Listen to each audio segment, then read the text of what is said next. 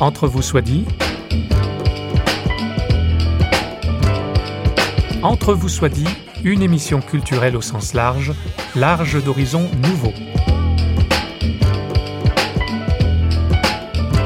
Avec vous, François Sergi, pour une demi-heure en compagnie d'un ou d'une invitée.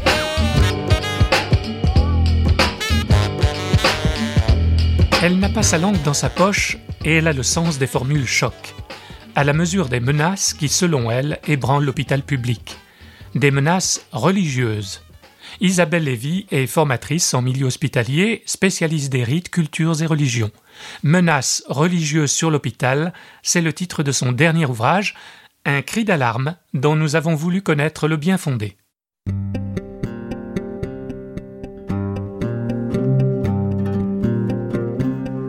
Puis-je allumer une bougie dans ma chambre d'hôpital, placer une croix au mur, porter un voile, prier avec des amis, jeûner, témoigner de ma foi Autant de questions qui, dans un espace public, celui de l'hôpital, deviennent délicates. Isabelle Lévy nous dit les droits des patients, mais aussi les limites de l'exercice d'un culte personnel en milieu hospitalier.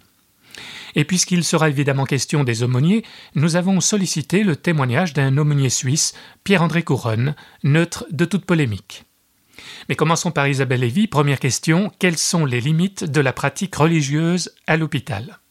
Alors il est vrai que le patient a totalement le droit de pratiquer sa religion à l'hôpital, y compris lorsque cette institution est publique, car la liberté de conscience et de pratique doit être la même pour chacun, où qu'il soit, en France.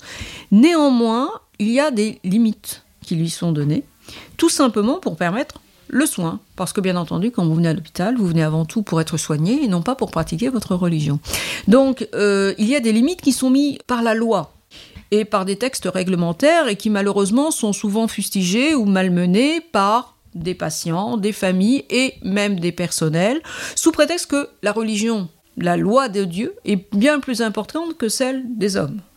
Alors, on peut toujours en discuter, mais je dirais que en France, aucun citoyen n'est au-dessus de la loi quelle que soit sa pratique religieuse. C'est-à-dire pratiquer sa religion dans certaines limites, c'est-à-dire sans jamais aller à l'encontre de l'organisation des soins, de la composition des équipes de personnel, mais aussi respecter bien sûr les règles d'hygiène euh, au niveau sécurité, mais aussi euh, respecter tout ce qui lui est demandé par les équipes médicales et paramédicales. Jamais ces pratiques ne doivent aller à l'encontre du soin. D'accord, mais vous n'êtes pas pour que le religieux soit cantonné dans la sphère privée? Absolument pas. Moi, je suis, je ne défends pas mes idées dans l'ouvrage. C'est toujours la loi française que je défends. Simplement son application telle qu'elle est écrite aujourd'hui. Bien entendu, un patient ne peut pas laisser sa pratique religieuse et ses croyances à la grille de l'hôpital. On est d'accord, mais parce que vous écrivez, euh, je crois à propos du personnel,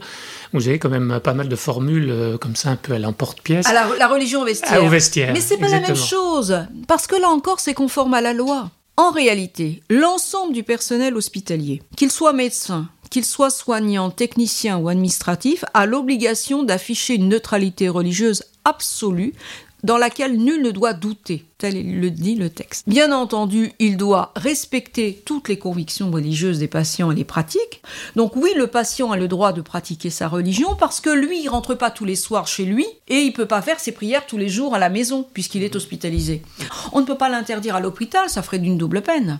Donc oui, la loi française encadre la pratique religieuse des patients à l'hôpital dans certaines limites. Les limites dont il est question sont-elles toujours aussi claires? Écoutons la réponse nuancée d'Isabelle Lévy. Euh, bah, la frontière, elle n'est pas toujours très bien cadrée. C'est vrai que parfois on va être un petit peu plus souple avec une personne ou une autre, parce que ce qu'elle nous demande n'est pas dangereux, ni pour elle, ni pour les autres patients, ni pour l'ensemble du personnel, ne va pas à l'encontre de sa santé. Mais c'est quelque chose que l'on peut accepter, par exemple, en maternité, on ne l'acceptera pas en chirurgie ou en soins intensifs. Par contre, pour tout, on refusera certaines choses, comme par exemple allumer un cierge ou allumer euh, une lampe à huile ou peu importe. Tout simplement parce qu'il y a des risques d'explosion et, d'incendie pour quel que soit le service. Il faut, il faut être souple, mais il faut pas non, faut surtout pas être intransigeant, mais il faut pas non plus oublier l'objectif premier de l'hôpital, c'est un lieu de soins et non pas un lieu de culte. Donc oui, par exemple, le patient a le droit de porter des signes ostentatoires dans sa chambre. Il peut porter une kippa, il peut porter une grande croix, il peut porter un voile, il peut s'habiller en jogging, elle peut s'habiller en boubou, elle peut mettre un sari, vous mettez ce que vous voulez. Attention, pas de bâton d'encens allumé. Pas mhm. de fleurs peut-être dans certains services parce que c'est interdit pour des questions d'hygiène. Voilà, donc, mais attention, euh, cette tenue vestimentaire doit toujours permettre le soin. Donc, Alors c'est la question du, eh ben voile. Bah, la question du voile ou la question de n'importe quelle tenue, je dirais traditionnelle ou culturelle. Les juifs traditionnels. Voilà, ça peut être le voile, ça peut être la perruque, ça peut être la kippa, ça peut être euh, je ne veux pas enlever ma médaille de baptême, par exemple. J'ai entendu ça chez une dame catholique, pas question, ça va me porter malheur. Bah oui, mais pour faire une radio des poumons, madame, vous êtes obligée. Mhm. Point.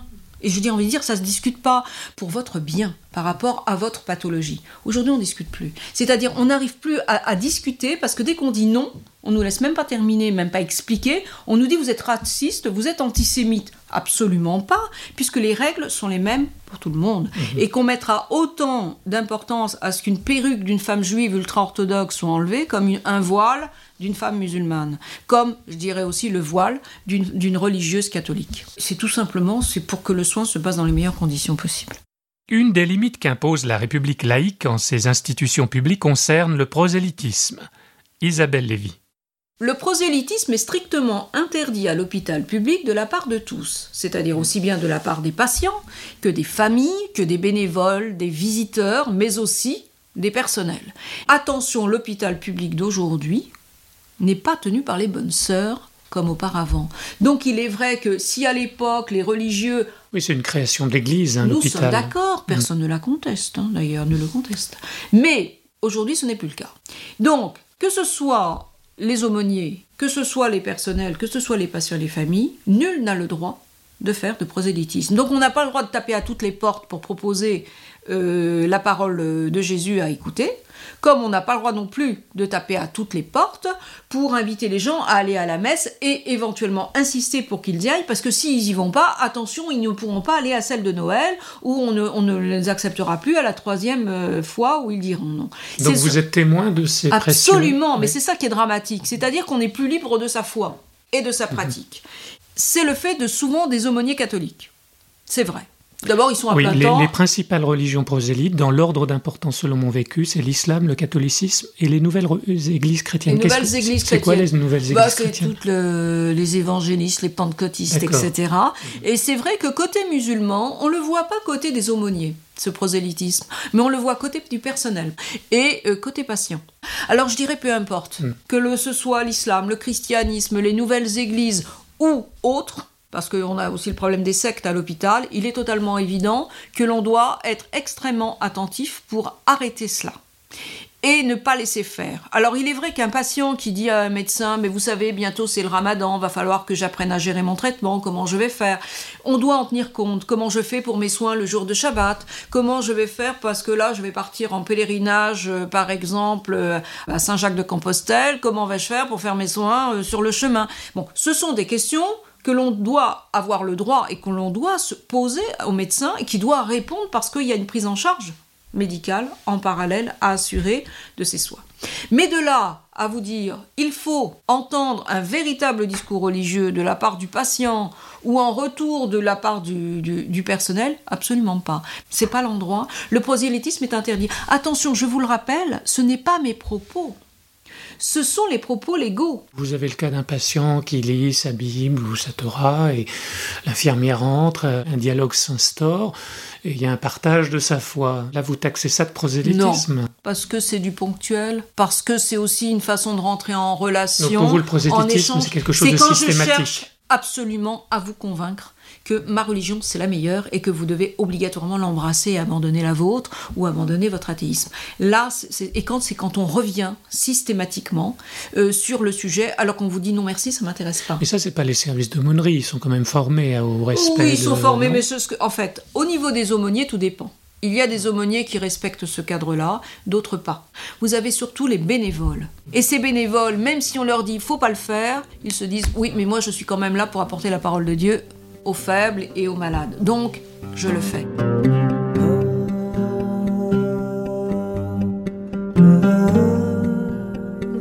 Et les aumôniers d'hôpitaux Quelle est leur place, leur statut Et pourquoi n'en trouve-t-on pas partout? Notre invité aborde maintenant ce volet. Normalement, un hôpital public en France devrait avoir une équipe pluriconfessionnelle au niveau de l'aumônerie. Il y a un dysfonctionnement parce que. Il y a un dysfonctionnement. Alors bien sûr, si vous êtes dans une région où il y a que des catholiques, euh, vous n'allez pas vous chercher un aumônier protestant. Je vais dire pourquoi faire s'il n'y a personne à encadrer? Vous vous devez avoir dans votre équipe d'aumônerie des aumôniers de ces trois religions. Alors peut-être à plein temps, peut-être à mi-temps pour certains, tous rémunérés. Et ça, c'est pas le cas pour tous parce que la majorité, c'est les catholiques sont payés, les autres non. Donc ce qui n'est pas normal sauf dans certaines institutions. Mais par contre, c'est vrai que le personnel pense on va appeler le prêtre facilement, mhm. mais appeler un rabbin, appeler un pasteur, appeler un imam, on n'y pense pas. Ou bien on veut pas de ça chez nous. Ça aussi, je l'ai entendu souvent. On n'a pas à vous demander si vous êtes d'accord ou pas. Le patient est libre de recevoir l'aumônier de la religion de son, de son choix à son chevet. Et là, c'est la loi. Pierre-André Curren est pasteur, protestant, aumônier d'hôpital, notamment à la Chrysalide, une maison de soins palliatifs dépendant de l'hôpital de Neuchâtel. Je suis sûr que ses propos sur la place des rites plairont à Isabelle Lévy. Dans la plupart des, milieux hospitaliers, on peut prendre le CHUV à Lausanne, ici le canton de Neuchâtel ou le canton de Berne, le choix a été fait de dire, en reprenant cette question, la définition de base de l'OMS, on va réfléchir à des soins globaux et la question des ressources, des valeurs, la spiritualité de la personne sont des choses dont on tient compte. Certains hôpitaux, effectivement, cette dimension, elle est prise en compte, mais pas du point de vue stricto religieux, mais du point de vue, effectivement, des ressources intérieures de la personne, qui parfois vont s'exprimer sous la volonté de vivre des signes des rites religieux, ou parfois sous l'expression d'une foi qui sera dite à travers la lecture de psaumes, à travers la prière, mais parfois la spiritualité va, s'exprimer de manière totalement autre, à travers la musique, à travers des poèmes. Donc là, c'est de ne pas limiter la spiritualité à l'expression de rites religieux, mais à la comprendre comme étant euh, l'expression de ce que vit une personne de manière beaucoup plus large. Alors les rites sont importants, les rites sont nécessaires, et j'ai envie de de manière provocante, ne réduisons pas Dieu à nos rites.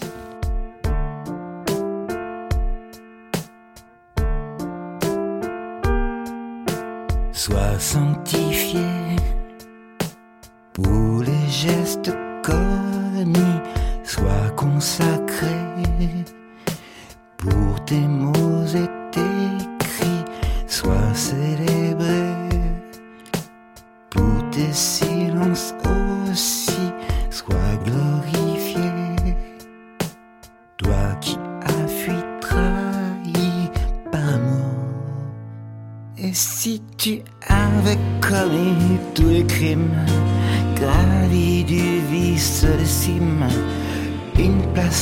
jamais te resterait. Si au milieu des ténèbres des abîmes, haï jusqu'au plus infime, une place à jamais te resterait. Sois sanctifié.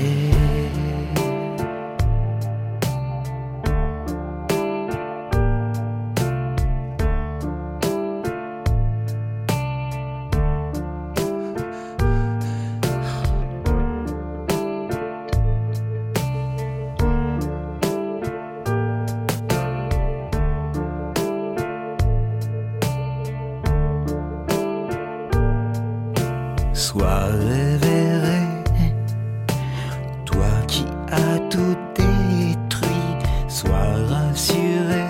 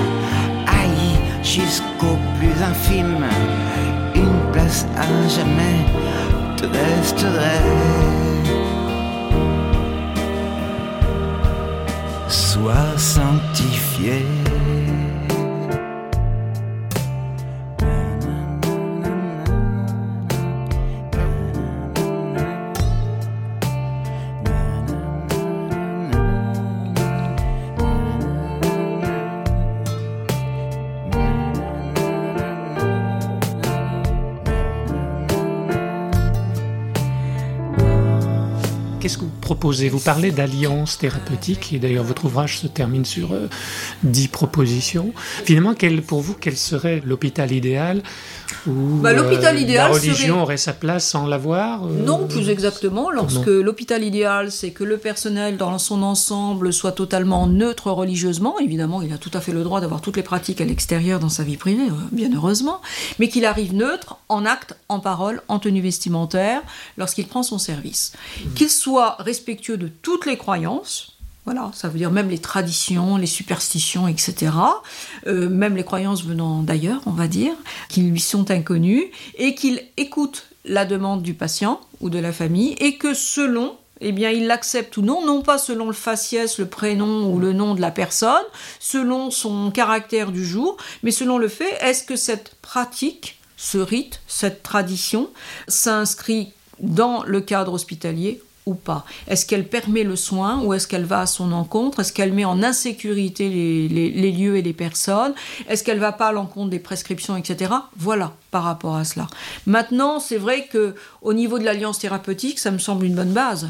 C'est-à-dire, on est là pour se faire soigner.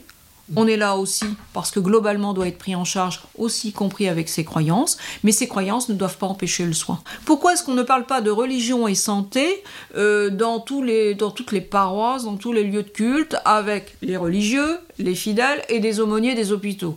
Ce serait quand même une bonne chose, y compris avec des soignants qui seraient là pour répondre aux questions de- des uns et des autres. Euh, pourquoi est-ce que on ne mettrait pas en place des formations systématiques des personnels? Il y a une très grande ignorance. On va dire ça comme ça.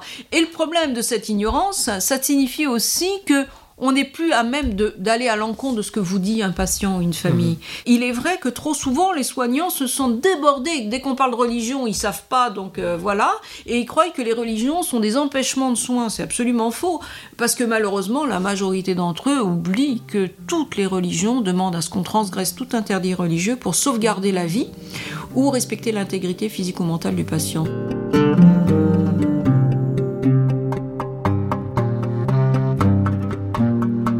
Tous les problèmes qu'on a à l'hôpital, c'est souvent dû à des gens qui sont soit des nouveaux convertis, alors peu importe la religion, et qui ont appris la religion, je dirais, au pied levé au dernier moment, ou bien qui ont l'impression, parce qu'ils sont malades, il faut f- respecter le rite absolument au sens stricto sensus, ne pas faire du tout de voilà un peu superstition parce que si je suis très très attentif au rite eh ben, je vais, je vais euh, être guéri, ou en tout cas, si je meurs, je vais être bien reçu là-haut, ça va récupérer toutes les fautes que j'ai pu commettre avant. Alors, je dirais, bon, je peux comprendre euh, qu'on soit attaché à la pratique, d'où la présence des aumôniers, d'ailleurs, qui est prévue par la loi. Mais depuis 1870, hein, donc euh, voilà, donc les aumôniers devraient être là, euh, je dirais, à toutes couleurs religieuses confondues dans les hôpitaux publics. Mais ils sont là justement pour aider le patient dans ces moments difficiles de choix. Mais en tout cas, jamais les rites ne doivent empêcher le soin. C'est bien ce que je dis tout au fil de ces pages, et c'est pas moi qui le dis, ce sont la loi, la loi française, la réglementation hospitalière et toutes les religions. La difficulté que l'on a à concevoir ou à limiter l'expression religieuse dans la sphère publique est étroitement liée à la conception que l'on a de la laïcité. Et à ce propos, la fameuse laïcité à la française doit être bien comprise. Contrairement à ce qu'on aurait pu penser au premier abord, Isabelle Lévy n'est absolument pas du côté des laïcards, pour reprendre son expression. La laïcité à la française, c'est pas un pays sans religion, c'est un pays qui n'est pas gouverné par les- une religion, nous sommes d'accord. Euh, séparation des églises et de l'État, mais ça n'empêche que nous sommes tous, les citoyens, que ce soit français ou pas d'ailleurs, qui nous habitent, qui résidons en France, nous sommes une libre, li- liberté de pratique, liberté de conscience. Laïcité ne signifie aucunement déni religieux. Absolument, et beaucoup le croient. Donc des fois j'ai des laïcards au sens péjoratif du terme, j'avoue, qui en fait mettent en avant, nous sommes dans un pays laïque, nous ne devrions pas avoir de problème de religion dans les hôpitaux publics. Faux. Pourquoi? Parce que la liberté de conscience, justement, de cette séparation des églises et de l'État, nous permet d'avoir une libre pratique sur l'ensemble du territoire français. Et lorsque nous sommes empêchés de par notre État d'aller vers le culte, eh bien, le culte vient à nous dans mmh. ces institutions fermées qui sont l'hôpital, les maisons de retraite, les internats, les prisons, en effet, et les armées. L'ouvrage d'Isabelle Lévy a non seulement valeur de témoignage et de cri d'alerte, mais il est un document précieux où, en annexe, on trouvera des documents officiels sur lesquels s'appuyer dans le débat. Relevons quelques extraits tirés d'une circulaire en date du 2 février 2005 relative à la laïcité dans les établissements de santé. À l'appui des propos de notre invité, on peut y lire ceci. Dans le domaine religieux, les patients se voient garantir la libre pratique de leur culte et la manifestation de leurs convictions religieuses. La charte du patient hospitalisé précise Un patient doit pouvoir, dans la mesure du possible, suivre les préceptes de sa religion, recueillement, présence d'un ministre du culte de sa religion, nourriture, liberté d'action et d'expression. Ces droits s'exercent dans le respect de la liberté des autres tout prosélytisme est interdit. Il convient de veiller à ce que l'expression des convictions religieuses ne porte pas atteinte à la qualité des soins et aux règles d'hygiène, à la tranquillité des autres personnes hospitalisées et de leurs proches, au fonctionnement régulier du service.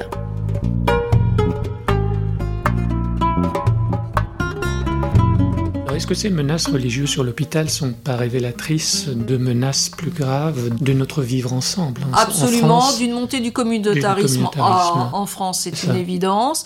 Et puis, euh, je dirais, euh, c'est une façon de se faire reconnaître. Pour certains, c'est vraiment le seul moyen d'exister, c'est de dire, moi, je suis de telle religion, avant même de dire euh, j'ai mal au ventre quoi. C'est pour ça que c'est extrêmement dangereux parce qu'on en arrive presque à se dire on ne peut pas discuter parce que justement vous n'avez pas euh, cette pratique religieuse, donc a priori vous ne pouvez pas comprendre. Ça crée un malaise, c'est-à-dire qu'aujourd'hui on a des problèmes où les gens s'accrochent à leur religion comme une identité, comme un communautarisme, et ça veut dire pousse les religions entre elles. C'est pas les religions sont là pour relier les personnes, ne sont pas là pour les opposer. Et moi j'ai des amis dans toutes les, les communautés, nos différences de croyances euh, ou de pratique ne sont jamais une opposition à la relation, à l'échange. Mmh. Donc, pourquoi ce ne serait pas ainsi à l'hôpital?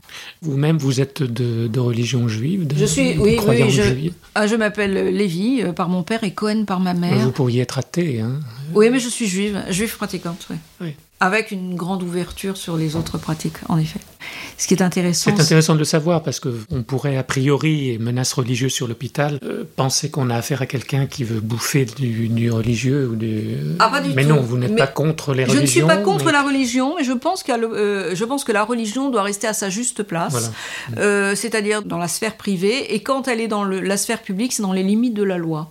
Mmh. Et que on doit, en tout cas, je suis contre le communautarisme, et que je refuse justement euh, les personnes qui vivent uniquement au sein même d'une communauté et qui refusent de connaître l'autre. Parce que connaître l'autre, c'est la richesse. Ce n'est pas parce que je fréquente des bouddhistes que je vais devenir bouddhiste ou que je vais devenir hindou parce que je fréquente des hindous ou protestants ou autres. C'est une ouverture et en même temps, ça vous permet justement peut-être de raffirmer vos propres croyances. Voilà. Terminons cette émission à l'écoute de l'un des acteurs de l'hôpital, l'aumônier. Nous redonnons la parole à Pierre-André Couronne qui nous dit comment il conçoit son ministère et sa foi, notamment au contact des autres religions ou de la non-croyance. Est-ce que vous avez été déstabilisé ou euh, justement questionné? Vous avez parlé de patients musulmans euh, par rapport à d'autres religions, mais ça pourrait être euh, bouddhiste ou etc. Ça, comment est-ce que vous l'avez? J'ai envie de dire enrichi. Enrichi. Enrichi. Je prendrai le fameux livre de Shafik Keshavji, hein, Le roi, le sage et le bouffon, ce fameux petit livre que je ne pourrais que conseiller, où tout d'un coup on se rend compte que j'ai une manière d'aborder la vie spirituelle, j'ai une manière de vivre ma foi, peut-être une manière de vivre des rites. Au moment où j'accepte de dire que l'autre a peut-être une autre facette du divin à me faire découvrir, ben ça signifie que je ne vais pas m'imposer, mais que je vais laisser quelque part peut-être aussi le souffle de Dieu me toucher, oserais-je dire peut-être même, par quelqu'un d'une autre religion et d'une autre confession. Et j'ai souvent découvert des richesses immenses chez les gens d'autres confessions ou voire d'autres religions. Dieu peut être présent là entre vous et celui que vous accompagnez, précisément parce que vous vous, retirez, vous vous imposez pas vos convictions ou votre vérité, c'est ça? Oui, je crois qu'il y a vraiment cette volonté-là d'être juste le témoin du souffle de Dieu et de laisser advenir chez l'autre de la manière où l'autre pourra être rejoint. Non pas comme moi je pense qu'il devrait être rejoint pour que ça corresponde, que ça me, que ça me permette d'affirmer ma foi, mais plutôt de dire, ben voilà, ça va permettre à l'autre de cheminer, de grandir dans sa spiritualité, voire dans sa foi, s'il a envie d'en avoir une.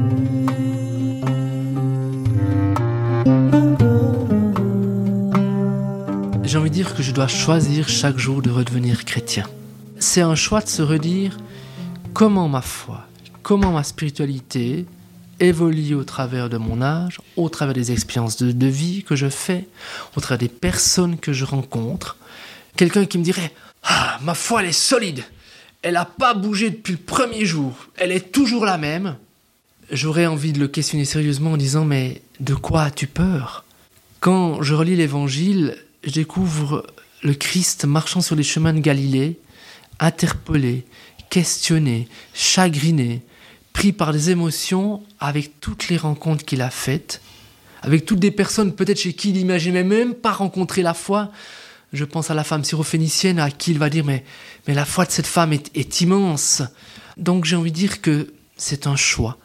Comment aujourd'hui, dans cette journée, je fais le choix de vivre ma foi, de la questionner, de la laisser être questionnée par les rencontres que je vais faire c'est un cheminement beaucoup plus humble. Vous êtes en mouvement. Un mouvement, une foi dynamique, hmm. dynamisme, une foi quelque part qui est dans le souffle de l'esprit, qui ne s'accrocherait pas à des références absolues, mais qui se laisse questionner par la vie, par les rencontres et par bah, le questionnement et l'intelligence que Dieu nous a donné. Au début, c'était bien.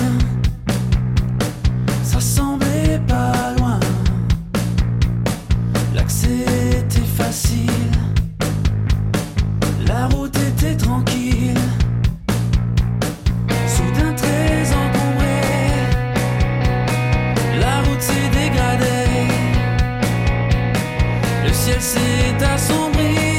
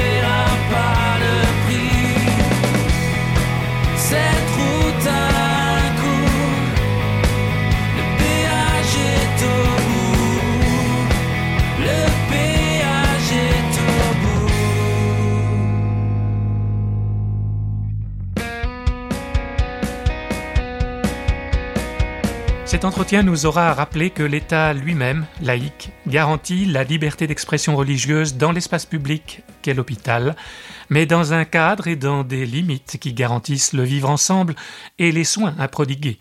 On aura aussi lieu de méditer les propos du pasteur Couronne, dont la foi, non prosélyte, ne craint pas de se laisser éprouver au contact des autres. Nous remercions Isabelle Lévy et je vous donne rendez-vous pour un autre Entre vous soit dit, une émission signée Radio Réveil.